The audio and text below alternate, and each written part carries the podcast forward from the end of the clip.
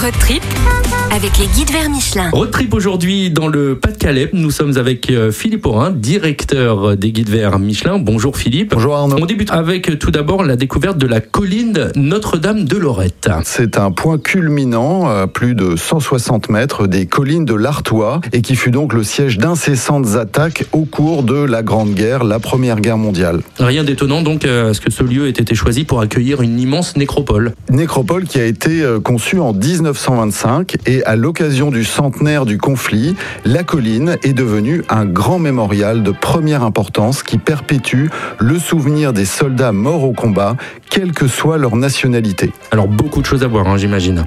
Beaucoup de choses à voir. La tour lanterne, qui est au centre du cimetière, elle s'élève à 52 mètres de haut et à l'intérieur, une chapelle ardente contient 32 cercueils.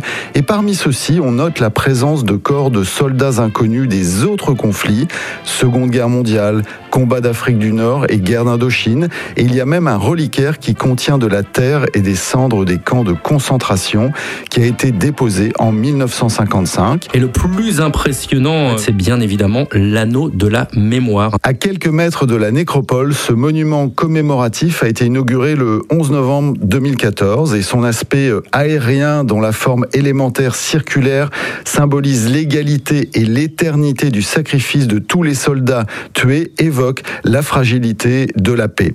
C'est une œuvre qui a été conçue par l'architecte Philippe Prost et ces panneaux sont les pages d'un livre ouvert sur lequel se déroulent les 580 000 noms des soldats morts dans le Nord et le Pas-de-Calais, classés par ordre alphabétique, sans indication de nation d'appartenance.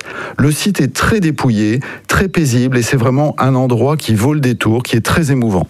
Voilà donc pour cette belle balade historique à la découverte de la colline Notre-Dame de Lorette. Nous étions dans le Pas-de-Calais. Balade Philippe à retrouver dans le guide vers Michelin. Le guide vers Michelin, Nord-Pas-de-Calais. Philippe Aurin, directeur des guides vers Michelin. Merci beaucoup et on vous retrouve la semaine prochaine.